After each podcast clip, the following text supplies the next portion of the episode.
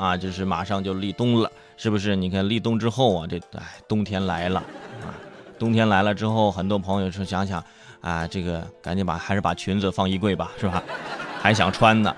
呃，现在北方呢很多地方也都下雪了啊，这这个二零一七年的第一场雪呢。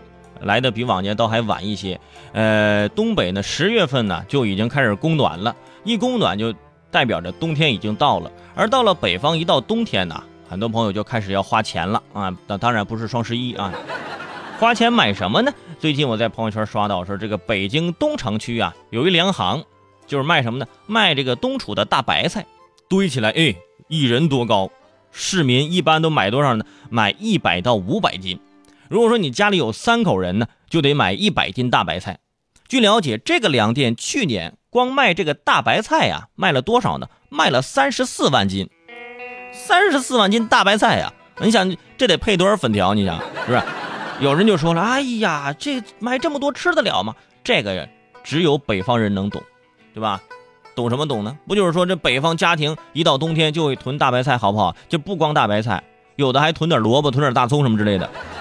为什么呢？因为之前呢，早上年间那时候一到冬天呢，北方特别冷，就没有什么其他新鲜的菜了，只有这个大白菜能扛冬啊。现在其实什么菜都能买到了，但是这个风俗习惯呢，就已经养成了，所以很多呀，这个年龄稍微大点的叔叔阿姨呀、爷爷奶奶，一到冬天呢，就不买白菜呢，就觉得就没有到冬天，不买白菜就感觉就离过年还很远，你知道吗？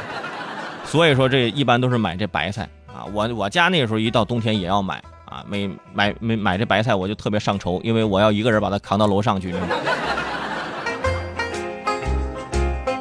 而且现在这个白菜啊，可以腌这个泡菜、腌酸菜啊，白粉白菜炖粉条乱炖啊，各种的怎么怎么样。但是你想，到了南方啊，南方人表示不能理解，因为南方的朋友去买菜啊，这老板给我来半颗白菜，来给我来一根葱，三根香菜啊，买完之后都装进衣服口袋里带走，压根不用塑料袋，环保环保啊。